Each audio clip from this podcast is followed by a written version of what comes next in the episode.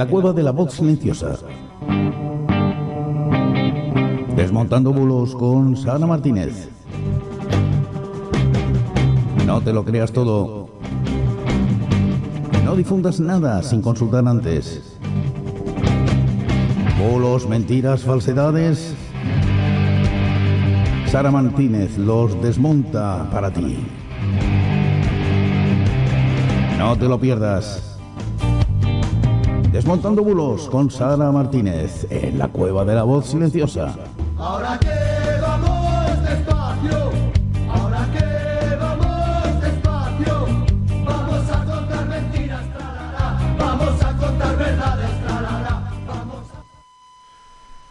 Muy buenas noches y bienvenidos a un nuevo Desmontando Bulos. Hoy es jueves 5 de mayo de 2022, son las 9 y 1 minuto, las 8 y 1 minuto en las Islas Canarias. Estamos en directo en Ocio News con Sara Martínez. Muy buenas noches, Sara, ¿qué tal? ¿Cómo estamos?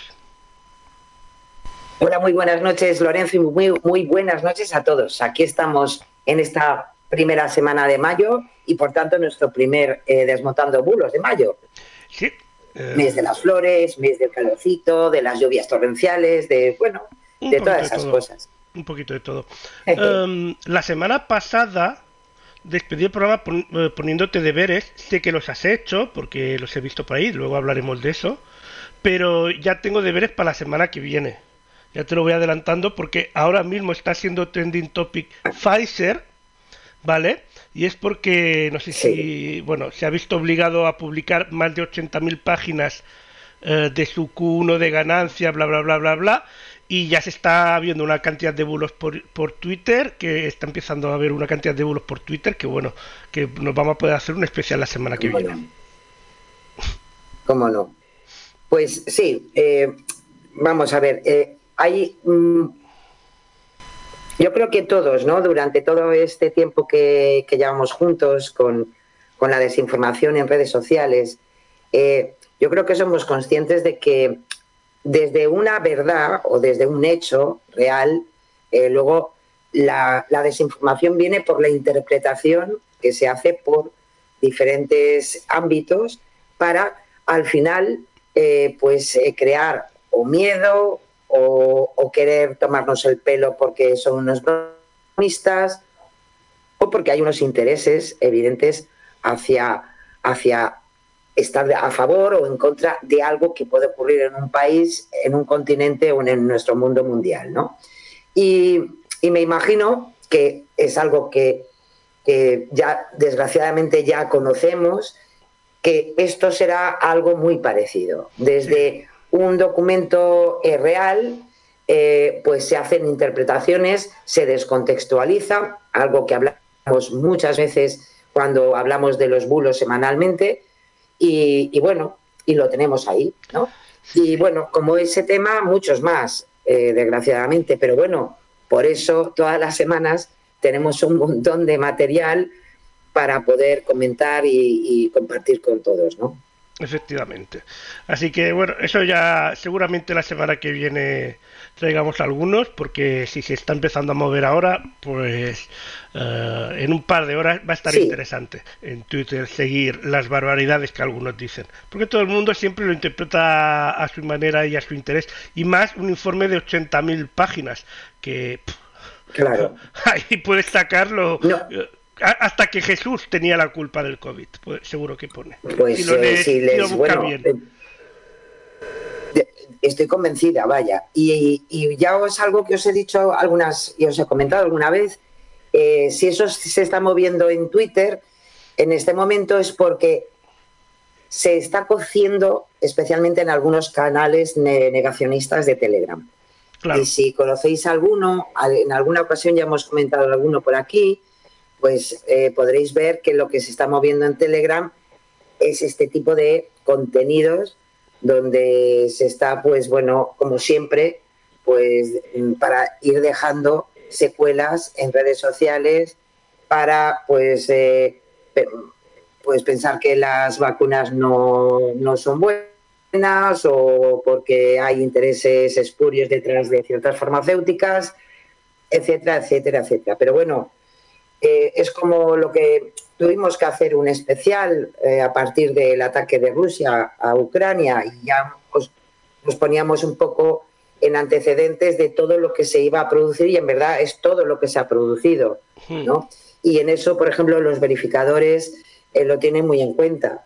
Y como ellos mismos eh, nos comentan en muchas ocasiones, pues es importante hacer una lectura, eh, que ellos llaman una lectura lateral, cuando te llega algo, alguna información, que, que, normalmente, además, siempre os podéis, podéis de alguna manera lo podéis ver en cada bulo un poco que se haga viral, es porque llama a nuestros sentimientos o porque provoca indignación. Entonces, lo que los verificadores siempre nos dicen es que hagamos una lectura, eh, se llama la lectura lateral. Es decir, yo tengo abierto un documento con una información y yo lo que hago es irme a Google y buscar las palabras clave. Y normalmente solamente en esa búsqueda de esas palabras clave, que es, pues puede ser Pfizer, eh, vacuna, eh, informe, pues posiblemente te salen muchas eh, referencias, muchas fuentes informativas que te van a ir desmintiendo muchas de las cosas que se han hecho virales y que llaman a la indignación o a los sentimientos más, más internos de, de nosotros, ¿no? Yo, yo eso lo hago mucho cuando veo a veces que alguien ha hecho una captura de pantalla de una noticia que lamentablemente hoy en día mm, no sabes muchas veces si la noticia es cierta o no porque están pasando cosas tan surrealistas que no lo sabemos, eh, pues lo que hago es buscar ese titular en Google. Escribo más o menos el titular en Google y busco al menos a ver si es, porque muchas veces pues están recortadas que no se ve el medio o, mil historias, entonces busco ahí y aparte también aunque se vea el medio a veces puede, pues, al ser una imagen puede ser un montaje.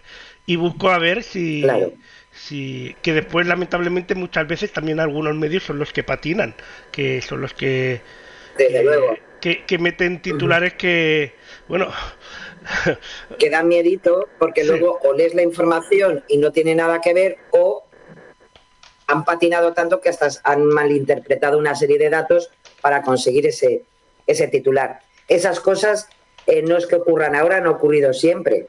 En definitiva, todos sabemos que eh, la, los medios de comunicación tienen una tendencia ideológica porque además juegan con nuestra propia espiral del silencio, es decir, eh, si yo tengo una forma de pensar, pues voy a leer siempre el medio de comunicación que de alguna manera me va a dar la razón en lo que pienso y eso las empresas informativas también lo saben. Lo que algunos llaman la cámara de eco, que también es muy... Exactamente. Pues, Efectivamente. Y algunas veces también yo creo que, no, sé por qué, algunos medios, pues, eh, no, es que, no sé si es que contratan monos para los titulares o qué, porque este titular ha sido podría ser falso perfectamente, pero ha sido real esta semana, que también te lo tenía aquí preparado porque me ha hecho mucha gracia. Pone así, literalmente, ¿eh? Ana Simón presenta orgullosa a su primera hija y desvela su nombre. Dos puntos. Desde hace cuatro días. Vaya nombre más raro. Eh, eh, lógicamente no se llama desde hace cuatro días la, hija, se llama Aina, ¿vale? Y felicidades a Ana Simón, pero, pero es que vaya titular de mierda.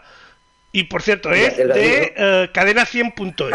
Ya, ya que nos ponemos, decimos aquí el autor de ese titular que no sé, yo es que yo he visto monos poniendo titulares mejores, pero bueno.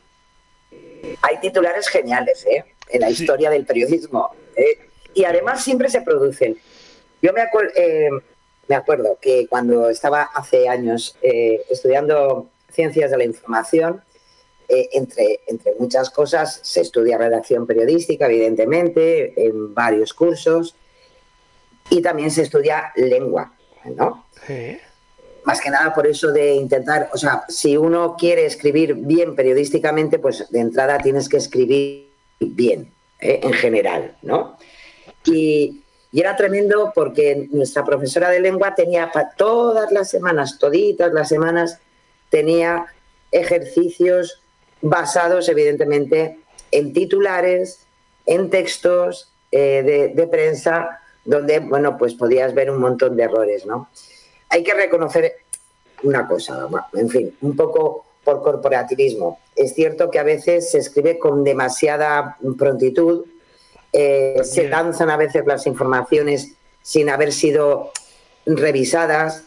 Eh, yo me acuerdo que un día hablaba además con nuestro amigo em, de la voz silenciosa, José Francisco Díaz Salado, que decía que, claro, ¿dónde se ha quedado aquello del corrector? Que antes existía en los periódicos, ¿no? Sí, no, en las, ya no existe. En las redacciones. Eso hace ya muchos años, antes de que saltara digitalmente la evolución cada, de todo A veces ves, cada, ves, cada, fallo que se han comido una letra o cosas así, o esto lo querían poner esto otro, porque así, sí, a veces recortes, eso se llama recortes. De todas maneras... Y aparte... Claro, no, y, sabes lo que pasa, Lorenzo, que de alguna manera la dinámica del periodismo también ha cambiado. Nosotros como lectores eh, o como como personas que queremos información, pasa cualquier cosa y nos lanzamos a ver lo que dicen los medios. Y eso lo saben los medios de comunicación. Por eso vienen los especiales en las televisiones, los programas especiales en radio y evidentemente las entradas virtuales de urgencia de lo, de lo que es la prensa, ¿no? Hmm. Y eso pues lleva evidentemente a errores. También es verdad que eh, para titular, eh, a veces no se hace tampoco con, porque a veces se hace con una intención manifiesta de un poco dirigir ¿no? la opinión del lector. Pero, por ejemplo, el que has comentado, pues es fácil que tuviera un espacio demasiado grande para cubrir ese titular y posiblemente le dio tantas vueltas que se le quedó un, moñiquín de titular que no tenía ningún sentido. Eh, Esa caja de titular a veces es una gran trampa, ¿eh? y te lo digo por experiencia de decir, porque no puede, no puede quedar, eh, normalmente el titular en prensa tiene que quedar siempre alineado a la izquierda, no, no, no puede quedar una palabra eh, descolgada. Hmm. con lo cual son tantas limitaciones que lo que normalmente uno cuando está en una redacción de un periódico, lo que intenta por encima de, de todo es intentar tener el titular antes de nada por los problemas que te puede dar en, tu salida del trabajo, vaya, porque te puedes volver loco. Y esas cosas también hay que tenerlas en cuenta, ¿no? Pero bueno, esos son errores, errores y que los tenemos ahí y lo dicho, y que la, historia del periodismo está lleno, lleno de, este tipo de titulares que nos, los hacen muy grandes. Vaya. Yo no he estudiado periodismo, pero hace ya como entre 15 y 20 años estudié para cámara reportero de noticias electrónicas, que es lo que se estudia ahora aquel entonces, y tenía una profesora que era periodista que nos dijo que el titular tenía que ser un resumen y, y, llamativo para que el lector lo quisiera leer, pero es que y, y, explicar las claves de la noticia, pero es que hoy en día es todo lo contrario, porque hoy en día no te, las claves no te las explicas, si quieres verlo tienes que entrar en la noticia, que eso ha cambiado pero totalmente con, con esto de las noticias, pero bueno. Al final tenemos elementos más em, eh, llamativos que informativos. Y entonces, pues bueno, pasa lo que pasa, claro. Sí, sí. Pues bueno, vamos al primer bulo, si te parece, no te preocupes, que es de un cerdo humano o un hombre cerdo, no sé. Ya sabéis que las imágenes son bestiales y en redes sociales una imagen que pueda además llamar la atención, pues es mejor que un titular y en este caso, eh, además, con una cierta connotación, ¿no? que vamos a ver por qué. Bueno, pues porque esta imagen se, eh, se, la, se ha añadido un texto que evidentemente ya nos sesga un poco ¿no? lo, que, lo que quieren denunciar. Y dicen que es un hallazgo de una experimentación de híbridos en un laboratorio de Ucrania. Es un cerdo humano y ya te dicen las conclusiones, no hay duda, son satánicos. Ya sabéis que eso también, en fin, está mucho en, los elementos eh, conspiranoicos de todo tipo, ¿no? Bueno, pues ahora también ha metido este tipo de cosas relacionados eh, con la situación en Ucrania, pero no de ahora de la guerra, sino un poco, pues, eh, dejando entrever que Ucrania, pues, se han hecho cosas negativas y malas, ¿no? Entonces, un poco han explicado eso, que esta, mitad de humano cerdo, pues es el fruto de experimentos en laboratorios ucranianos. Acordaros que ya salió hace un mes, más o menos, un mes más o menos, eh, las vinculaciones entre Ucrania y Estados Unidos, con, que además lo, lo, puso en marcha eh, la propia propaganda rusa, ¿no? De ese laboratorio eh, donde se podrían estar eh, haciendo desde hace ya muchos años armamento militar químico y experimentación, claro. Y hasta se llegó en algunos canales de Telegram, se llegaba a dar pruebas de que al final el coronavirus ya no había salido según unos otros conspiranoicos de, de China, sino que habían salido de estos laboratorios donde hay un cierto acuerdo entre Ucrania y Estados Unidos, ¿no? Claro, bueno, pues después de todo eso, claro, después de todo eso, pues eh, ¿qué ocurre? Pues que los verificadores ante algo que se ha hecho tan viral, porque es además muy visual, pues evidentemente ya lo han denunciado como un bulo. ¿Qué ocurre? Que esta imagen eh, se trata al final de una obra de un artista, de Laira Baja Nuco, y ojo, que ya se ha utilizado eh, en otras ocasiones como algo real. ¿eh? haciendo una búsqueda inversa de esta imagen en Google, como muchas veces os comentamos, pues aparecen contenidos como el de una web del diario 26 de agosto de 2018 y donde se afirmaba que se había compartido la fotografía con mensajes que lo situaban en el continente africano. Claro, en el 18 todavía no teníamos tantas posibles, tantos posibles frentes para la humanidad y lo pagaron eh, los africanos. ¿no?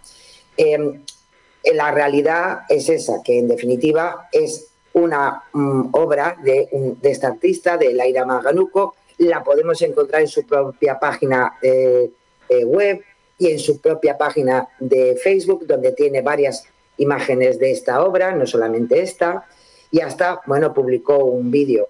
Eh, es una, como podéis ver, es, eh, eh, en definitiva, es una figura que, bueno, pues ella la ha querido realizar así, está hecha de silicona y es, es una artista que, en, definitiva, pues tiene un estilo hiperrealista y surrealista según su, su propia definición y, bueno, y parece ser que, en fin, que los, los que mm, provocan ciertos bulos y ciertas manipulaciones, pues, en fin, están escritos a esta pobre autora, porque no es la primera vez que se utilizan eh, sus imágenes de sus obras, ¿no? que además sube ella, ¿no? como imágenes reales. Ella circuló también eh, como el resultado de experimentos en laboratorios en Estados Unidos, en República Dominicana, en Kenia, también los relacionados con, experimentos en laboratorios en Venezuela. O sea que, en fin, la pobre, la verdad que mm, saber de su obra sin quererlo, al final se sabe. Lo malo es que efectivamente no se conoce a la autora y de paso manipulan. Así que si os habéis encontrado esto o os ha llegado porque también se ha movido mucho este texto con esta imagen en ciertas cadenas de WhatsApp, pues que sepáis que no, que no, que no es el resultado de ninguna manipulación genética ni de manipulaciones satánicas que, ya tenemos bastante con lo que somos, ¿eh? o sea que, así que lo dicho. De todas maneras, se ve que el trabajo es espectacular, ¿eh? hecho por esta artista. Es bestial, claro, sí. sí. Yo, hombre, yo eh, eh, os invito a que, porque podéis buscar su página web de esta autora, de Laira Maganuco, y la verdad que tiene trabajos bárbaros, o sea, en fin, a, nivel de, de, de lo que es artísticamente valorable, ¿no? Y tiene unas también con con formas eh, especiales. Ella, de alguna manera, juega un poco, pues eso, con la hiperrealidad y, bueno, eso es lo que hace, en definitiva, y el trabajo con la silicona, que es bestial, es bárbaro. Pues vamos al siguiente, en este caso, mm, ocupas. Ay, ay, señor. Pues sí, porque eh, se ha movido durante esta semana, eh, ha sido además mm, recordado por, por todos los verificadores que tenemos eh, a nivel nacional y es un contenido que aseguran que la ocupación será legal y el ocupa estará protegido hasta siete años según el nuevo proyecto de ley. Bueno, pues este mensaje eh, se ha movido, eh, además empezó a moverse como, con un vídeo en TikTok y luego como captura de ese mismo vídeo en servicios como Twitter o WhatsApp y en el que además ayudando, ayudando, pues, pues aparece en este caso una diputada, Ana Zurita, que pues ha ayudado a darle credibilidad. ¿Qué ocurre? Que eso que denuncian de que con la nueva ley o el nuevo proyecto de ley sobre la vivienda la ocupación va a ser legal y que lo ocupa estará protegido hasta siete años, pues es un, es un, bulo y, en este caso además una desinformación absoluta de lo que está haciendo en, tal caso nuestra administración. En el Congreso se está debatiendo una proposición de ley, proposición de ley sobre el derecho de la vivienda, que sea digna y adecuada. Pero además, eh, lo, lo, interesante es que por el PSOE, por ejemplo, no ha sido abordada esa, esa proposición de ley, es decir, ha sido tumbada esa proposición de ley. En verdad, el texto lo que proponía era que fuera obligatorio para los grandes tenedores ofrecer al afectado una propuesta de alquiler social, en el caso de las familias en riesgo de exclusión que dejaran de pagar la renta en lugar de comenzar un proceso de desahucio.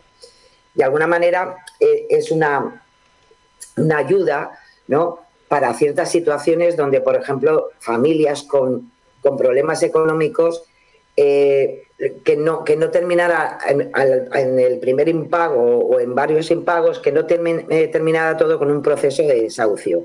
Y que esos grandes tenedores que pueden tener la oportunidad de bajar un poco la tensión económica, pues hombre, que le dieran la posibilidad de mm, un alquiler social para que esa familia pues no terminará en la calle. Eh, claro, ¿de dónde sale esto? Pues, como os decía, eh, todo esto se descontextualiza como algo que está ocurriendo en este momento, pero todo esto viene desde diciembre de 2021, donde lo dicho, esa proposición de ley eh, fue tumbada y se recogieron algunas críticas de la diputada Ana Zurita sobre el debate que se realizó en el Congreso de los Diputados. Como os decía, eh, lo que impulsaba eh, era eso, ¿no? De alguna manera dar viabilidad o dar una salida, eh, por lo menos temporal, para esas situaciones que de paso luego nosotros vemos en televisión y a todos se nos abren las entrañas de ver a una familia desahuciada, etcétera, etcétera.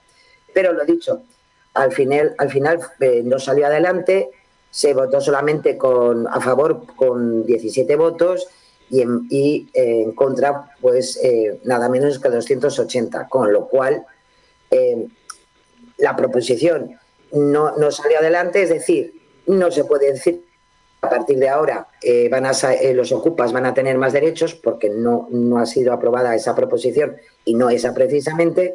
Y además que la proposición no defendía que se legalizara la ocupación de casas vacías, sino que, como os decía, se planteaba esa alternativa excepcional para personas con cierto riesgo, para que si dejaban de pagar el alquiler de su vivienda, pues no se encontraran todavía en un riesgo de exclusión mayor. Así que, lo dicho, que para mm, tener que, explicarnos eh, ciertas cosas o querer defender ciertas, eh, ciertos posicionamientos políticos, pues no hace falta mentir y por tanto eh, la verdad que el vídeo de TikTok pues desde el principio hasta el final pues es pues la verdad que no tiene ni una ni un poquito de veracidad vaya. Así que lo dicho es mentira. Y pues vamos al siguiente la ONU. Pues sí porque como podéis ver eh, son una serie de, unos titulares de, donde se da contenido sobre, según ellos, lo anunciado por el alto comisionado de Naciones Unidas por los Derechos eh, Humanos respecto a la invasión eh, de, Ucrania. Y, claro, y te ponen cosas como que la UNO prueba que el ejército ruso asesinó al menos a 50 civiles en Bucha o que la ONU, confirma los crímenes de guerra rusos en Bucha. Sabéis que en zona, eh, eso hace ya una semana y media, no, casi ya dos semanas, que salió esa zona de ucraniana con, con imágenes tremendas de lo que encontraron eh, cuando, cuando se tuvieron que ir los rusos, eh, los soldados rusos que la habían ocupado y lo que había ahí. Es verdad que se ha abierto una, una investigación y es lo que en verdad el alto comisionado para los derechos humanos es lo que anunció en su momento, que están saliendo a la luz eh, la magnitud de ciertas ejecuciones sumarias de civiles en zonas anteriormente eh, que habían sido ocupadas por las fuerzas rusas. Y eso es lo que la nota de prensa de esta oficina afirmó. Pero en ningún caso, eh, en este caso, esta institución, en ningún caso pone que ya tengan las pruebas de lo que está, eh, lo que ha ocurrido en esta zona. Tanto es así que en este caso Maldita.es eh, se puso en contacto con la oficina de prensa de este alto comisionado de Naciones Unidas eh, y, para, que, para indicar esos titulares y en este caso el propio gabinete de prensa le pudo verificar a maldita.es que son inexactos.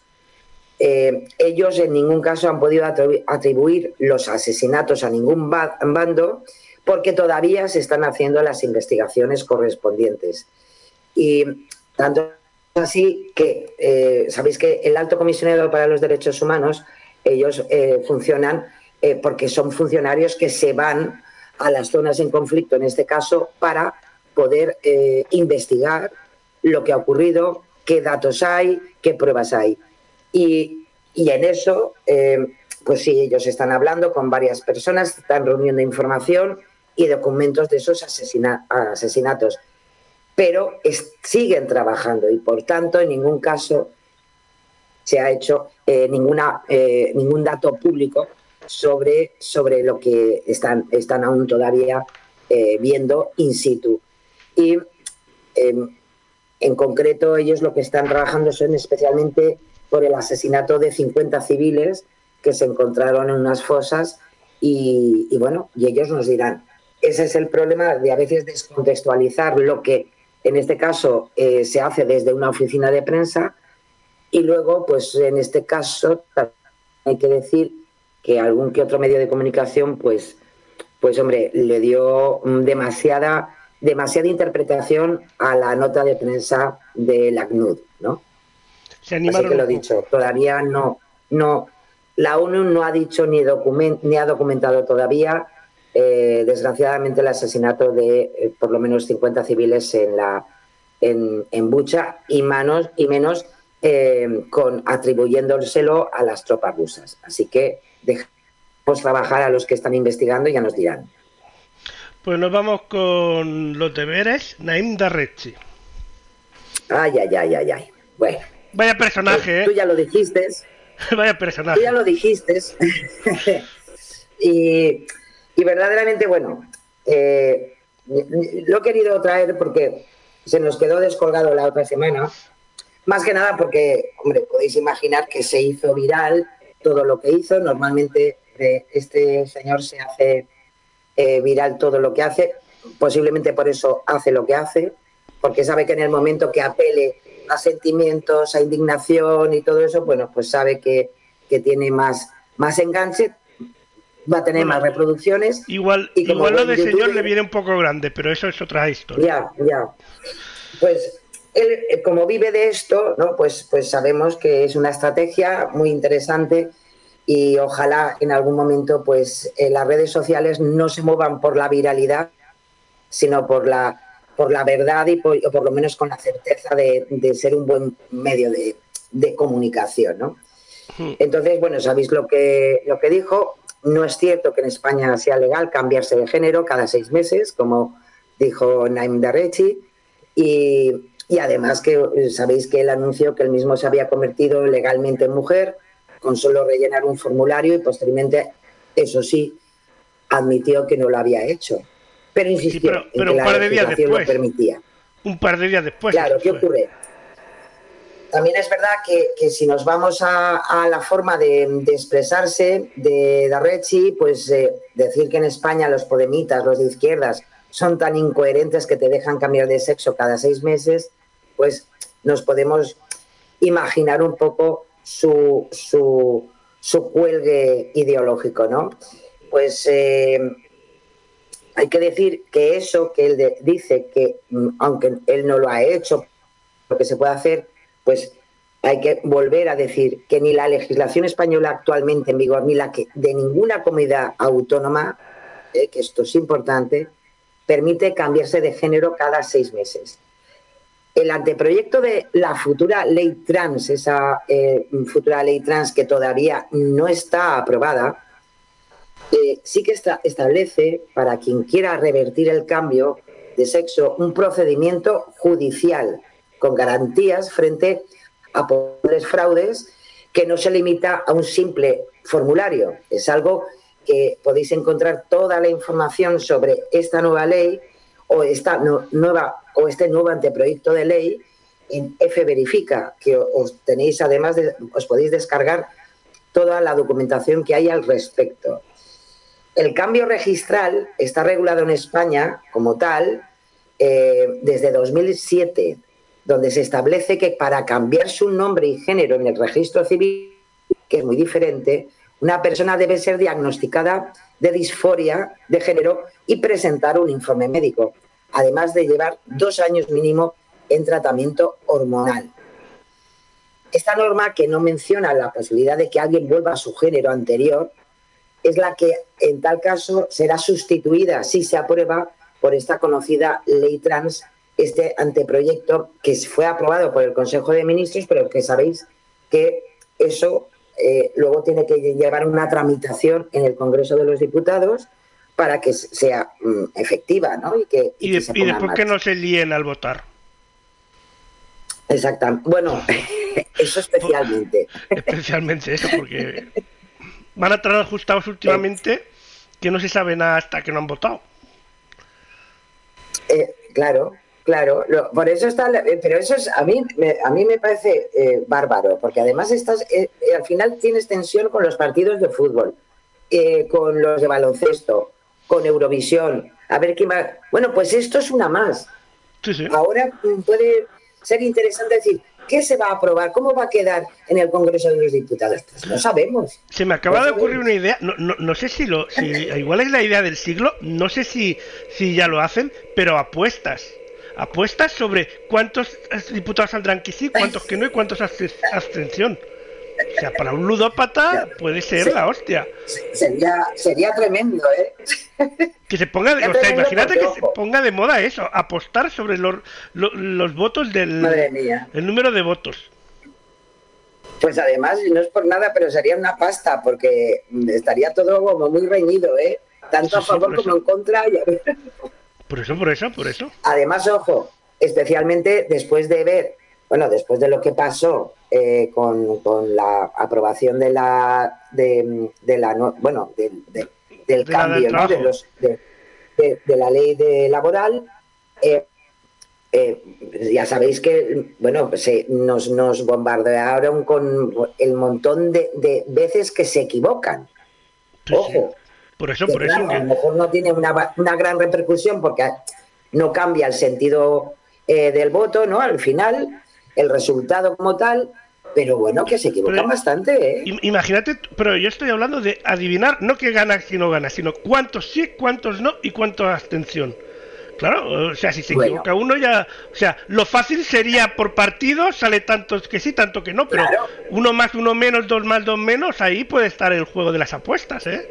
O sea, de todas formas, en eso yo le veo, le veo un problema a Lorenzo, porque sabiendo cómo nos movemos en este país, estoy eh. convencida que a, amaños de los políticos. No, no puede ser que los políticos amañen, amañen los resultados de las apuestas. No puede ser que los, los, políticos son muy honrados en nuestro país como para eso. Pero bueno, entonces en definitiva no se ha cambiado el sexo y que no se puede cambiar cada seis meses y que de momento no está aprobada la ley que facilitaría el cambio, pero que no va por, por esos tiros donde él lo ha explicado. Pero claro, pero que tampoco tampoco es lo que dice él.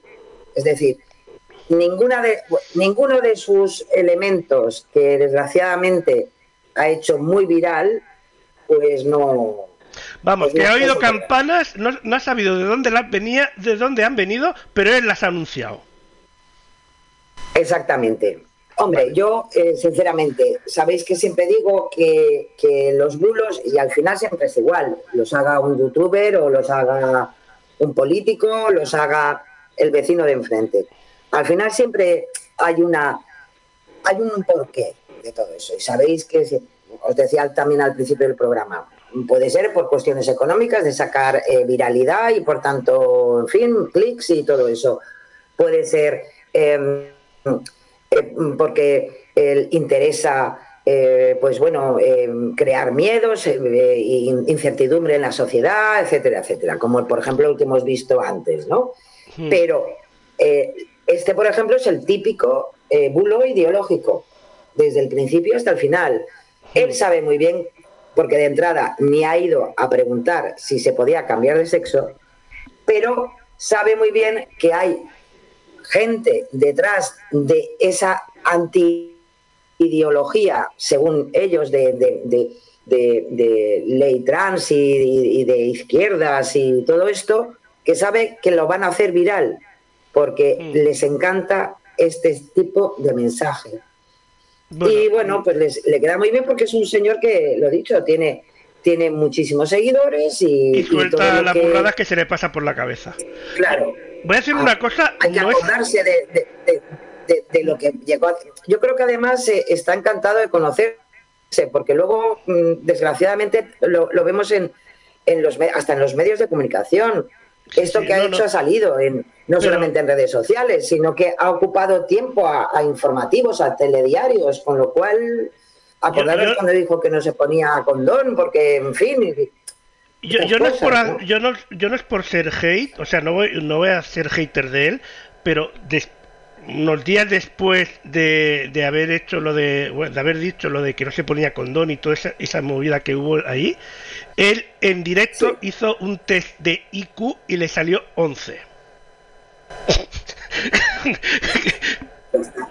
bueno, pues ya está. Es una explicación. Es una explicación. Es una explicación de lo que hace. Eso no lo sabía yo. Ah, pues, pues, pues, sí, pues ya está. sí, sí. O sea que. y en directo, o sea que. Es una explicación y ahí lo podemos perdonar por eso. Vámonos a hablar de restauración, creo que, Ay, va a ser. Bueno, bebidas alcohólicas, que esta semana ha sido que si bebidas alcohólicas sí, que no, que si la cervecita, que sí, bueno. Pues sí, tú lo has dicho. Eh, nos han dado eh, otra vez el Ministerio, en este caso el Ministerio de Sanidad, eh, a partir de, una serie de consejos para prevenir enfermedades cardiovasculares, pues bueno, han empezado a circular en Internet, pero numerosísimos mensajes, con un montón de hashtags en los que se aseguraba que los bares tendrían prohibido ofrecer bebidas alcohólicas a sus clientes con este nuevo plan del Ministerio de Sanidad. ¿eh? Em, en concreto, que decían que se establecía la obligatoriedad de ofrecer agua del grifo y excluir el alcohol del modelo de alimentación mediterránea. Vale. Pero una cosa, yo no soy muy experto en eso, este pero precisamente el vino entraría dentro de lo que es el modelo de alimentación mediterránea, creo. Claro, claro. igual la cerveza no, no lo sé, pero el vino creo que sí. Pues a mí, a mí que no me quiten la cerveza tampoco, pero bueno, es que, ¿qué ocurre? Que no va de eso. O sea, se ah. ha creado todo un guirigay eh, en redes sociales, en los propios medios de comunicación, eh, con, esta eh, malformación de lo que es la, el nuevo plan del Ministerio de Sanidad y como muchas veces ocurre ante algo que se hace muy polémico, aunque detrás no haya nada, pues en este caso también se sumó la presidenta de la Comunidad de Madrid, Isabel Díaz Ayuso, con su Twitter, donde puso una foto de una copa de vino blanco casi vacía en la mesa y diciendo que un buen vino como el que los señores del gobierno nos quieren prohibir. una cosa. Vamos a los datos. ¿Son, son alucinaciones mías o cuando, cuando puede ser que los señores del gobierno, o correr rumor de que los señores del gobierno vayan a vayan a prohibir algo, los del partido de la oposición se van enseguida a comprar ese algo y a tuitearlo, como si no hubiera mañana. O soy yo que... porque esto, y además, claro, si tiene además enganche, es también una estrategia de marketing, ¿eh? Como tiene enganche social en las redes, pues un político que se precie tiene que reengancharse a eso y entonces empiezan a subir sus visitas, se retuitea y, todo es toda una estrategia. Pero si nos vamos a la realidad, salimos del mundo de, de redes sociales, el borrador de la nueva estrategia en salud cardiovascular, que Sanidad, sí que es verdad, eh, presentó eh, la pasada semana al Consejo Interterritorial del Sistema Nacional de Salud, incluía solo, solo recomendaciones de hábitos saludables, no prohibiciones de ningún tipo, por lo que era falso que se vaya a eliminar del menú del día eh, de, en cualquier bar, restaurante, esas bebidas como el vino o la cerveza. Algo una vez más, el propio Ministerio, en este caso de Sanidad, tuvo que hacer un comunicado difundiendo eh, eh, estos datos que, ojo, fueron aprobados por todo el Consejo Interterritorial. Sabéis, eh, o deberíamos ya saber por, por el tema de, de, la pandemia, que ese Consejo Interterritorial está conformado por el Ministerio y los diferentes representantes del ámbito sanitario de las comunidades autónomas pues los representantes de las comunidades autónomas aprobaron esa, esta nueva estrategia, este nuevo plan eh, nacional eh, de sanidad y de buenas prácticas a la hora de, prevenir esos problemas cardiovasculares de, de nuestra sociedad. Sigue siendo, ojo, sigue siendo un borrador de esa estrategia con lo cual tampoco es que nos vayan, vayan a prohibir nada. bueno, no nos van a prohibir nada porque no está en la norma. Y en segundo lugar, no es, un documento para que se pueda poner en marcha al día siguiente. Tampoco es una nueva ley sanitaria. ¿eh? Con lo cual, pues podemos decir, pues hombre, que después de que unánimemente en el comité eh, eh, entre, entre interterritorial, pues hombre, se aprueba esta, esta nueva estrategia ¿no? para prevenir este tipo de cosas, ¿no? Y que ahora, pues, que salgan por ahí, por, pues, una, en este caso, una presidenta de una, de una comunidad autónoma a decir que, en fin, que nos van a prohibir esto, pues, hombre, deja mucho que desear. ¿eh? Así que, lo pues vaya. Dicho, nos vamos, nos vamos a poder seguir tomando la cervecita o el vinito sin ningún tipo de problema. Como todo en esta vida, pues con sosiego y ya está y con moderación. Em, pues bueno, eh, eh, José, José debe estar muy contento, muy contento con, con el partidazo de ayer del Madrid eh, y con haber ganado y con haberse clasificado, pero hablamos también de más cosas del Madrid. Pues sí, porque además, hombre, porque todo, todo lo que sea noticia, pues al final es una buena base para crear bulos para hacerse viral, cosas que no tienen evidentemente ninguna eh, eh, mm, realidad eh, que pueda acreditarlos, ¿no? Pero la semana anterior, con también el, en fin, el buen partidazo que hizo el Real Madrid, bueno, pues se empezó a difundir, como podéis imaginar, especialmente en Twitter, se hizo viral y, se, y, fue trending topic el, el, Real Madrid, pero además en toda esa vorágine de vivencia virtual, pues empezó a difundir una fotografía que muestra el autobús del Real Madrid y seguidores del Club Blanco tras eh, proclamarse vencedores de la Liga de Fútbol, ¿no? Que, porque, en fin, está de racha, ¿qué le vamos a hacer? La estáis viendo allí.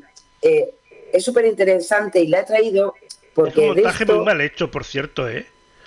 Claro, pero que, que además se hace muchísimas veces. Hay muchos ejemplos en el estudio de verificaciones de imágenes que se utiliza esto mismo que han utilizado. Claro, ¿qué ocurre? Eh, todo esto, eh, mm, es, la verdad que eh, es un montaje con ordenador, hay fallos de edición y tanto es así que si, mm, si os vais a, por ejemplo, la imagen en, en Radio Televisión Verifica, que te la ponen en grande, pues simplemente es un cortapega de cabecitas que están repetidas 30 veces. Eso ocurre muchas veces con las imágenes que nos muestran a lo mejor una manifestación eh, o, un momento de tensión, eh, eh, por ejemplo, cuando todo el tema de, del independentismo y de, y de los, y, de las reivindicaciones independentistas en Cataluña, se les pilló hasta medios de comunicación abultando excesivamente esas imágenes, ¿no? Em, el, fotomontaje, además, eh, eh, lo hace viral eh, una cuenta no verificada de un usuario en particular que se define como seguidor de Vinicius y es a partir de esa foto publicada lo peor de todo es que en la propia cuenta oficial de Real Madrid retuiteó esa imagen. Con lo cual pues hombre fue la verdad que le, le pilló poco tiempo pero porque, bueno, era el cazador cazado, porque esa foto, sin la manipulación, sí que eh, eh, fue, además, si la podías ver publicada en la cuenta oficial del, del, equipo eh, del Madrid, pero es que luego retuitearon esa imagen manipulada de su propia imagen. Con lo cual, hombre, yo me imagino que cuando lo hicieron fue un pequeño fallo y luego se darían cuenta de decir, ostras, pero si está mi foto. ¿Y qué ha pasado aquí? ¿Qué ha aparecido aquí tanta gente? Bueno, pues estas cosas también ocurren con el fervor de, de, la de, claro, de la alegría, pues a veces pasan estas cosas. También sabes que puede pasar mm, así. Y todo esto, ojo, y todo esto, el, motivo era para, para decir estas cosas. Mm, eh, porque decían que no había eh, gente en Cibeles, o sea que bueno, tuvo eh, que, que, que, si no había gente celebrándolo, y pues, pues, pues, pues, claro que habría gente celebrándolo, ¿no? Claro. Pero, hombre, tampoco hacía falta tanta gente, digo yo, tan exagerado. Entonces, pues lo he dicho, un, fotomontaje que en el ámbito eh, deportivo pues también ocurre estas cosas, claro. Vaya. Lo bueno es pues los retweets que se llevó la foto, eso desde luego, es una pasada. Claro, pero también sabes qué puede pasar para defender un poco al community manager del Real Madrid. Eh, normalmente en Twitter eh, tiene una miniatura inteligente, es decir, usan inteligencia artificial y posiblemente la miniatura del tweet este que nosotros vemos desplegado, pues a lo mejor solo se veía la parte del, del, autobús, que no se veía la parte del, montaje. Le, da, le das retitear porque ¿para qué vas a ver las fotos que ya, las, ya te las sabes, ¿sabes? Y ahí pues igual es cuando la posiblemente, eh, posiblemente. También es verdad que hombre el fotomontaje es un poco burdo ¿eh? las cosas como son. Es un poquito burdo. pero bueno, pero bueno en el fervor de, en fin de, pues eso también hay que decir que, ¿eh? que, el community manager del Real Madrid estaría entre copa y copa de cava que también sería normal. A ver, está celebrando que el equipo ha ganado no, no creo que sea del Barça, el community manager del Real Madrid. Ya sería raro, pero bueno. Yo, yo por, su, por su salud mental espero que no, ya te lo digo. Vamos al siguiente y el famoso ovni de Burriana. Ay, ay, ay. Bueno, pues ya sabéis, eh, una, eh, eh, se ha movido en redes una foto de un objeto con forma de, vamos a ver, de platillo volante, ¿no? Y lo presentan como un objeto, un ovni, caído en la madrugada del 28 de abril en Burriana, en Castellón. Que conste que parecerá mentira, pero se hizo viral. Sí, se hizo viral. Yo lo vi por la tele y todo. Lo que pasa que en la tele eh, explicaron el que era, pero bueno. Claro. Entonces, bueno, en Twitter te podías encontrar eh, un sorprendente hallazgo de un ovni en Burriana, un peculiar un peculiar objeto en forma de ovnis estrella burriana para sorpresa de los vecinos. este además se hizo muy viral en un post de Facebook que luego había que leer también todos los comentarios que se hacían, ¿no? Y claro, todos esos mensajes pues adjuntaban esta foto de un objeto con forma de un platillo volante de color gris junto a una motocicleta y una montaña de, eh, de escombros, como podéis ver, ¿no? Claro, ¿qué ocurre? En este caso, Verifica Radio Televisión Española, que fue uno de los que luego esa información pasó a, los informativos de Televisión Española, eh, pues se pusieron en contacto, que es lo que hay que hacer en tal caso, o te vas a Burriana y lo vas a ver, pero bueno, se pusieron en contacto con el Ayuntamiento de Burriana y les dieron la, la información correspondiente. El objeto fotografiado y que se ha hecho viral es una obra artística colocada de forma intencionada en una calle de, esta localidad castellonense y, fue además con motivo de, la, de, las, fiestas eh, de las cruces de mayo que se eh, celebraban la semana pasada. Con lo cual, volvemos a lo mismo. Eh, al final, por, por, culpa, por decillos míos, de, de, un autor, en este caso de Juan Poré, que él que lo único que quería eh, quería crear una, una, expectación a través de su obra, sí que la ha conseguido, desde luego, pero que en realidad lo que quería representar es, era el sistema solar como tal, ¿no? Para, para estas cruces de mayo de este año. Algo que puedes encontrar todas esas fotografías de la obra y cómo la realizó en su propia cuenta de Instagram, ¿no? Con lo cual, pues hombre, en fin, estuvo bien mientras duró, pero además me encanta porque la, en, en toda la viralidad de, de, este bulo, que podéis verla así, pero es que luego te ponían imágenes de, de, de los, de los ovnis estos de las películas, ¿no? De, de, hace unos años, claro, con el mismo formato casi, ¿no? Así ovalado. Y bueno, siempre, Yo... siempre hay gente que, que, que se puede creer las cosas, ¿no? Pero bueno, que desde luego ya sabemos todos dónde está Burriana, también. Algo positivo. Yo solo digo una cosa. Tener. Si fuera una nave de verdad, el, el extraterrestre sería muy pequeñico. Ya, ya, te lo digo muy yo. grande eh. no, no, puede ser, no, si no, no cabe ahí dentro. Pero bueno. Yo fue lo primero que pensé, digo, jo, nos han tocado los pequeñajos. Nos han tocado También los es verdad que como decimos, también es verdad que como llevamos ya mucho tiempo con muchas cosas que ocurren, yo creo que ves eso en Twitter y, y picas, ¿eh? Al final ves, sí, sí. Ah. vas a mirar a ver qué está pasando. Digo, ya está, ya han llegado, sabíamos que iba a ocurrir. O sea que. Llevamos años que, diciéndolo, sí. Vamos al. A, al Nos vamos a un vídeo, sí. sí. Al vídeo es una nueva entrega de, ya sabéis, de, de la oficina de seguridad, de ciberseguridad de, de LOSI, y en este caso son unas pequeñas recomendaciones para las compras online. Algo que eh, ya se hace ya eh, eh, muchas veces, y, y, y, pero lo que pasa que especialmente ellos lo, lo, que quieren es especialmente informar a todo el mundo, claro, claro que sí, pero especialmente a gente más mayor, para que tengan unas ciertas eh, eh nociones para hacer ese tipo de compras online. Pero yo creo que a todos nos viene bien. Así que sí, colaboremos sí, con ellos también y damos eh, posibilidad de, de conocerlo. Pues vamos a verlo.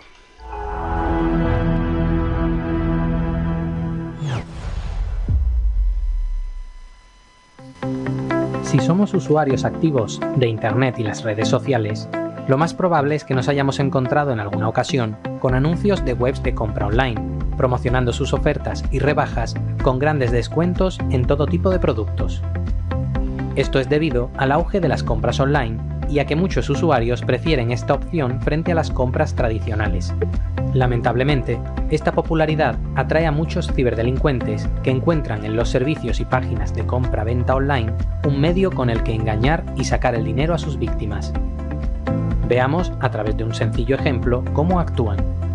Imaginemos que, mientras navegamos por nuestra red social, vemos un anuncio muy llamativo de una tienda online que vende un producto muy popular a un precio mucho más bajo que en otras tiendas online. Cuando hacemos clic, nos lleva a una web aparentemente oficial, con el nombre de la marca por todos los lados, varias categorías de productos y anuncios de sus promociones y ofertas. Tras revisar su catálogo, identificamos el producto que queremos, sin embargo la única modalidad de pago que aceptan es mediante transferencia bancaria. Como no podemos dejar escapar la oferta, ya que solo dura 24 horas, decidimos aceptar las condiciones, introducir nuestros datos personales, los datos bancarios y realizar la compra. Pasan los días y nuestro paquete no llega. Tampoco hemos recibido ningún correo de la tienda online, aunque el pago sí ha sido realizado. ¿Qué ha ocurrido? Lo más probable es que hayamos entrado en una web falsa, que simula ser una tienda oficial utilizando el nombre y la imagen de una marca reconocida para atraer a los usuarios. Luego, utilizando descuentos muy atractivos y modalidades de pago poco seguras, consiguen que ingresen sus datos y realicen el pago para luego desaparecer. Para evitar caer en estas trampas, debemos seguir estos consejos. Si una web no es segura, es decir, no empieza por HTTPS ni tiene certificado de seguridad, no debemos entrar y mucho menos compartir datos como nuestra tarjeta de crédito. Si tiene precios muy bajos en todos sus productos, incluso más que en otras webs en rebajas, lo más probable es que sea un fraude. Si utilizan métodos de pago poco seguros como transferencias instantáneas o derivadas a bancos extranjeros, es mejor no comprar. Si no muestra las valoraciones y comentarios de otros usuarios o si todas son muy positivas y parecen escritas por un robot, es un fraude. Desde la OSI queremos enseñar a todos los usuarios a identificar este tipo de fraudes y engaños, así como concienciar sobre el uso de métodos de pago seguros y buenas prácticas que nos ayudarán a evitar convertirnos en una víctima más. En nuestra campaña Experiencia Senior podrás encontrar recursos adaptados a cualquier tipo de usuario, especialmente aquel que esté dando sus primeros pasos en su ciberseguridad. Y si tienes dudas, siempre podrás llamarnos a la línea de ayuda en ciberseguridad de INCIBE. El número gratuito y confidencial 017. Te escucharemos. Recordad, la ciberseguridad es para todos. Si queréis, podéis. No os quedéis atrás y actualizaros.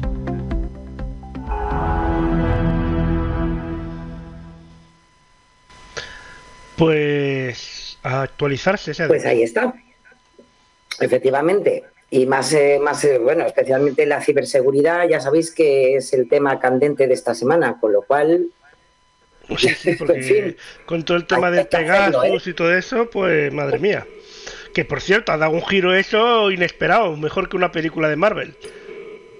es, es, es, es genial, es genial todo esto. En fin, veremos a Bueno, ver cómo... Poco, lo, lo peor de todo esto es que no sabremos toda la verdad, yo creo que nunca, nunca. no. pero todo lo que va a traer esto, en fin, yo creo que podríamos hacer dentro de unas semanas podemos hacer un especial de todo lo que se ha podido decir sobre toda esta temática. Es genial, genial, genial. Posi- posiblemente, pero todavía quedan a lo mejor un par de giros de guion, así que habrá que esperar. Por supuesto, por supuesto. Ya algunos ya lo están eh, preparando, ya lo verás. Efectivamente. Nos vamos a las fact check y empezamos con el Sí. PSOE, José Manuel Albanes. Albanes, el ministro de Asuntos Exteriores. Y em, que bueno, pues en la sesión de control, pues em, habló de las mejoras, sabéis que hemos iniciado con, con Marruecos nuevamente. eh, tanto es así que dijo que en el acuerdo que se alcanzó con Marruecos se establece el cumplimiento de los compromisos entre las partes y el rechazo a las acciones unilaterales. Hasta ahí bien. Luego dijo que se relanzó la cooperación migratoria, reuniéndose un grupo de trabajo que no lo hacía desde hace dos años y medio y que ha supuesto que la entrada irregular en Canarias eh, pues haya bajado un 45% con respecto al mes de marzo del año pasado. En este caso, Albanes, y como muy bien eh, eh, dice y verifica Neutral, pues hombre, hay que decir que se vino un poquito arriba, ¿eh? ¿Y, y por qué? Bueno, porque ya anteriormente en el Senado también justificó este cálculo que hace de ese 45% eh, por ciento menos de entradas irregulares. Pero ¿qué ocurre? Que, hombre, que estos datos, si nos vamos a verificar esos datos, eh, pues vamos a ver que no, no coincide muy bien. El ritmo de llegada de migrantes irregulares a las costas eh, españolas sí que es verdad que se ha realizado en el último mes en comparación con marzo del año pasado. Aún así, hay tres elementos incorrectos en la afirmación de Álvarez. La cifra neta sigue estando por encima del año pasado. En segundo lugar, las fluctuaciones en las llegadas muestran que no se puede atribuir tampoco a una única causa. Y además, el tercero y más importante, él habla que gracias a esos nuevos acuerdos, no, bla, bla, bla, bla, bueno, pues hay que decir que ese acuerdo que cita el, mi- el- el ministro se publicó en el BOE el 7 de abril y no entró en vigor hasta el, el mismo 30 de abril del mismo mes, por lo que no ha podido tener efectos en los datos de marzo. Eso es por, por eh, causalidad, ¿no? Digo yo. Claro, el número de inmigrantes irregulares llegados a las Islas Canarias, eh, en verdad, ha crecido en un 59,8% si se comparan con los últimos datos disponibles hasta el 15 de, de abril con respecto a 2021, que es de lo que él habla. Todos esos datos, además, eh, son los informes quincenales que pu- publica el Ministerio del Interior, con lo cual es fácil también comprobar si es, si, por dónde van los datos que en verdad tenemos. ¿no? Y si se comparan solo las cifras del 1 de marzo al 31 de abril entre el 2021 y 2022, las llegadas en tal caso han bajado un 47%. Pero ojo, viendo ese dato específico se puede decir que la inmigración ha bajado, pero es una visión muy parcial de los datos que reflejan absolutamente lo contrario, que nos llevan a un 70,9%. Neutral, como siempre, ya sabéis que se pone en contacto con los, eh, los, gabinetes de prensa del político y, eh, que, que, afecta la, la verificación, pero como os podéis imaginar, pues no han, obtenido respuesta, como normalmente ocurre. Con lo cual, eh, Álvarez se refiere a ese acuerdo eh, con, Marruecos cuando eh, los datos que está dando son anteriores a, ese acuerdo con Marruecos. Los datos nos llevan a poder ver que no ha habido una reducción del 45%, sino que si vemos todos los datos de, de ese tramo de tiempo nos llevan a un 70,9% de aumento y sí es cierto que si nos vamos a lo que es un, mes específico, pues hombre, sí que es verdad que ha bajado eh, ese, ese movimiento migratorio, pero en ningún caso eh, porque haya menos intentos, sino porque hay menos inmigrantes que hayan podido llegar a la costa. ¿no? Así que con esos datos lo vamos a, dejar esta vez de que es engañoso, porque él posiblemente puede decir, no, no, yo iba a esos datos de esos días específicos de ese mes de marzo. Bueno, vale, pero aún así tampoco, eh, tampoco podemos decir que las entradas irregulares en Canarias hayan bajado un 45%, como dice él, porque al final si nos vamos al número de llegadas sigue estando entre un 60 y un 70% por encima del año pasado porque así además lo, refleja otro ministerio, como es el Ministerio del Interior, que es quienes mm, de alguna manera dan esos datos trimestralmente, o sea, eh, quincenalmente. Con lo cual, pues le vamos a decir a Álvarez que, que es engañoso lo que ha querido decir porque nos ha querido manipular un poquito. Yo casi le diría que no, que es falso, que leches, ¿no? Porque de entrada, hombre, quiere justificar quiere justificar un acuerdo con Marruecos con otro tema mm, que es sangrante, evidentemente, para, para, nosotros, como es la migración ilegal, pero de paso tampoco da correctamente los datos, con lo cual, pues sí, ni, ni primera ni segunda vez, es falso. La próxima vez que se lo prepare mejor, punto. Pero vamos ahora con Juan Marín, de Ciudadanos. Pues sí, el vicepresidente, hoy que poco le queda ya de vicepresidente de la Junta, bueno, por el momento quiero decir, que le queda poco de vicepresidente de la Junta de Andalucía, veremos a ver. Pero bueno, ya veremos, ya veremos. Ahí está Juan Marín, que será el, próximo candidato a la presidencia de por Ciudadanos para las próximas elecciones en Andalucía. Bueno, pues, pues aseguró que Andalucía está liderando a nivel nacional el número de autónomos. Esto lo hizo en una declaraciones a medios en un encuentro con la Asociación de Trabajadores Autónomos el, pasado 25 eh, de abril. Bueno, pues esta afirmación, además de en esa ocasión, la ha repetido en otras ocasiones eh, y que además también, eh, ojo, también la repite mucho el, presidente en funciones de la Junta, Juan Moreno.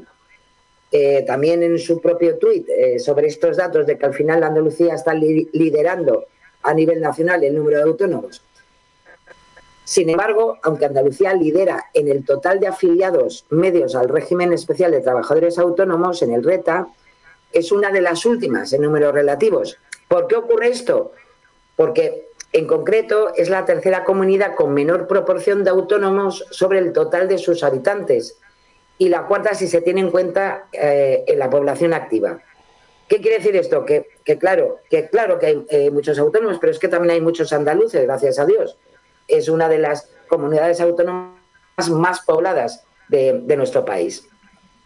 Andalucía, eh, según los datos que, ha podido eh, recoger Neutral, es la comunidad autónoma líder en total de trabajadores por cuenta propia, según los datos de la propia Seguridad Social, pero no obstante, como os decía, también es el más habitado, con lo cual la comparación debe hacerse de forma proporcional, porque si no, no tendría mucho sentido.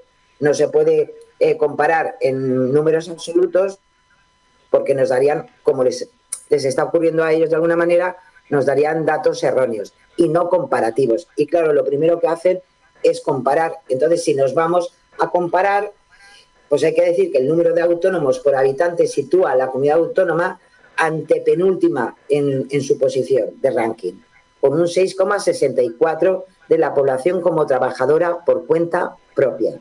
En proporción de autónomos sobre el total de habitantes, eh, Andalucía solo se encuentra por delante, ojo, de Madrid, que se queda en un 6,2%, y Canarias, con un 6,04%. Eh, si se tienen en cuenta además las ciudades autónomas de Ceuta y Melilla, Andalucía sería la quinta región con menos autónomos, autónomos sobre el total de habitantes. Con lo cual, pues hombre, yo comprendo eh, y lo comprendemos, eh, que, efectivamente pues estas cosas ocurren, que se nos vienen muy arriba y en tiempo de elecciones mucho más. No, o sea, no tiene nada que ver la realidad eh, laboral y económica de lo que quieren expandir con la realidad de Andalucía. Tendrá muchos autónomos, pero claro, para compararse con el resto de zonas españolas, pues tiene que hacerlo en números comparativos, no, no absolutos, como ellos intentan, eh, y en este caso eh, Juan Marín intenta eh, en sus declaraciones, ¿no? que, pues vaya. sintiéndolo mucho, si nos vamos a los datos relativos para poder comparar, pues, pues es falso lo que ha dicho. Pues vamos al siguiente, que, es Santiago Abascal de Vox. Santiago Abascal. Pues sí, porque, eh, bueno, sabéis que, en fin, eh, tuvimos las elecciones en Francia y en, los, eh, en los rifirrafes que, que se montan todos los miércoles en la sesión de control al gobierno, por eso de los diputados, pues también tenía que salir alguna referencia en concreto, el, eh, Santiago Abascal defendió ante el presidente del gobierno eh, para comparar eh, los resultados electorales con Marie Le Pen y se le ocurrió decir que usted solo tiene el 27% de los votos, solo el 27% y se escandaliza porque otra persona tenga el 42% en Francia u otro como el 53% en Hungría. Eso es lo que aseguró Abascal en su respuesta a eh, Pedro Sánchez. Claro, eh, estas, estas declaraciones y estos datos que aporta eh, y que menciona Bascal, pues hombre, no, no, están tampoco mm, aportados con, con la realidad. ¿Por qué? Porque el resultado de Le Pen lo hace y hace referencia a ese resultado en la segunda vuelta, en la que compiten solo los dos candidatos que ganaron en la primera votación. En cambio, en la primera ronda, la candidata ultraderechista obtuvo un 23,15% de los votos eh, totales. Claro, sería en lo que se debería eh, comparar con, eh, el, con el, ámbito español, ¿no? Porque aquí no tenemos segunda vuelta, sino que allá van todos y ahí con unas elecciones va suficiente y el que ha ganado y el que tiene más es el que gana o no, que a veces tampoco ocurre eso. Con lo cual, si comparamos las mismas situaciones, pues la eh, candidata eh, eh, Le Pen tendría, tendría un 23,15% para compararse con Sánchez, que obtuvo un 28% en las últimas elecciones en aquel noviembre de 2019 que parece que ha pasado una década. Con lo cual, pues no es cierto.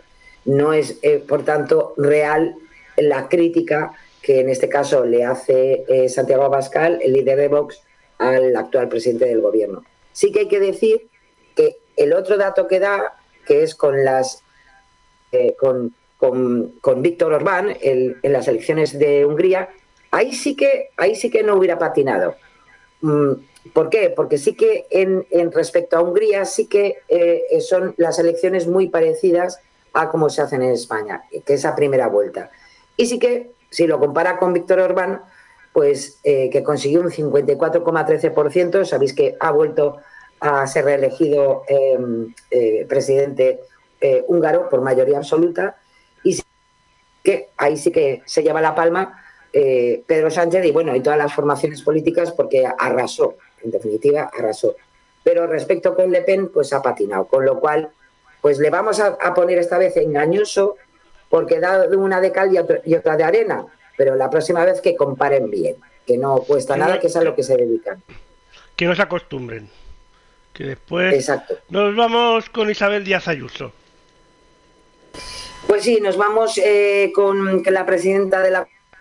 Sabéis que se celebró el 2 de mayo eh, eh, y por tanto festivo, en, bueno, es el día festivo de su comunidad autónoma y en, en, su, en esa celebración, en esos actos de celebración, pues quiso resaltar los valores del país repasando la historia que dijo mm, la historia de milenios, según la presidenta, y dijo que que no se nos olvide que la, hazaña que comenzó aquí, aquel 2 de mayo, que lo fue de España, llegó a decir que Napoleón estuvo ciego cuando intentó invadir una nación con dos milenios de historia. Claro, llegó también a, continuación a decir que desde la romanización, la monarquía visigótica, la España perdida por la invasión musulmana, que nos hace perseverar durante casi ocho siglos para seguir siendo europeos libres y occidentales.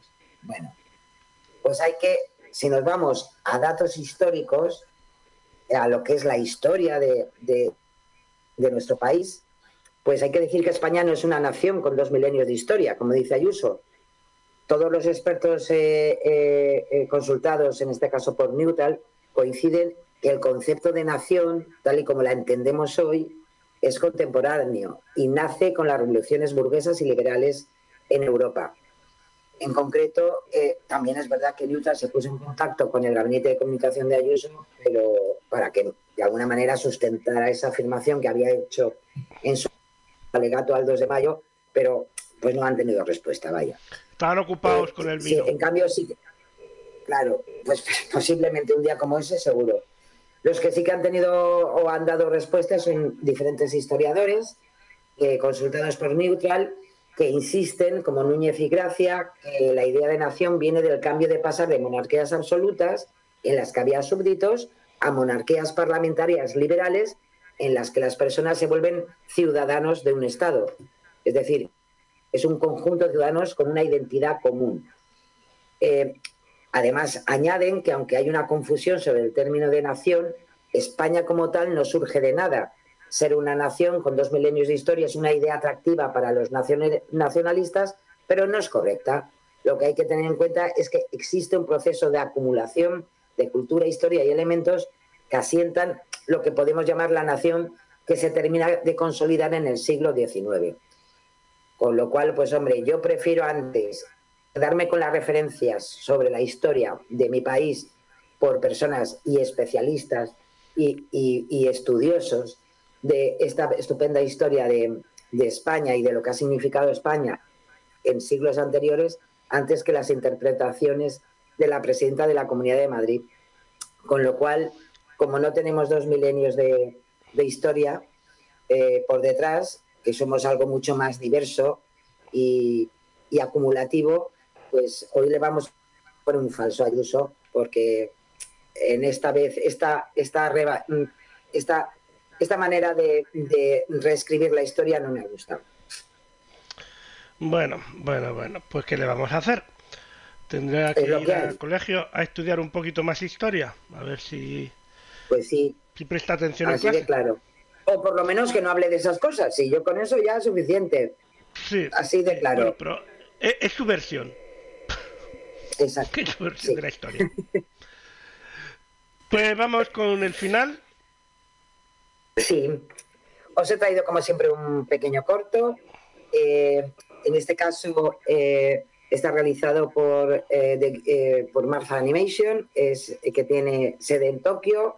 Es un, trabajo precioso, espectacular, o por lo menos a mí me parece, con nuevas técnicas y, y, tiene su, su, simpatía como vais a poder ver.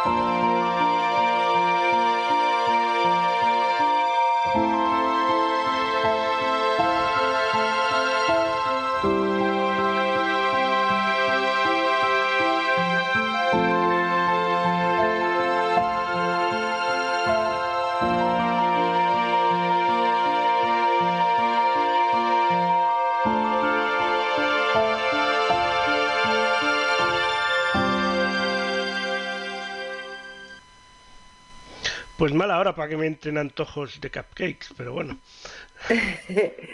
pues me vas a disculpar porque me equivoqué. Este lo tenía guardado para la semana que pasada. Bueno, no pasa nada. Y esta semana os quería traer el otro, de, The Gift, pero yo creo que ha sido tan tierno que valía la, quería, quería salir antes que The Gift. Y es de la escuela de siempre de Cemit que vale la pena siempre ver el trabajo que realizan sus estudiantes y esta bonita historia que al final es eso, que los sueños siempre están ahí y vale la pena nunca, nunca olvidarse de ellos. Aunque haya que hacer otras cosas por el camino. Efectivamente. Pues ahora hemos llegado al final. Quiere, lo consigue. Efectivamente, efectivamente. Hemos llegado al final del programa de hoy. Muchas gracias, como siempre. Un placer y hemos aprendido mucho, como siempre. Un placer. Siempre, Lorenzo. Pues nada. Que una estupenda semana. Y a ver, a ver lo que el próximo jueves que, traemos entre manos. A ver, a ver qué es lo que pasa esta semana también. ¿Con qué nos sorprenden? Muy buen fin de semana y hasta el próximo día, Sara. Besiños, si os quiere. Chao.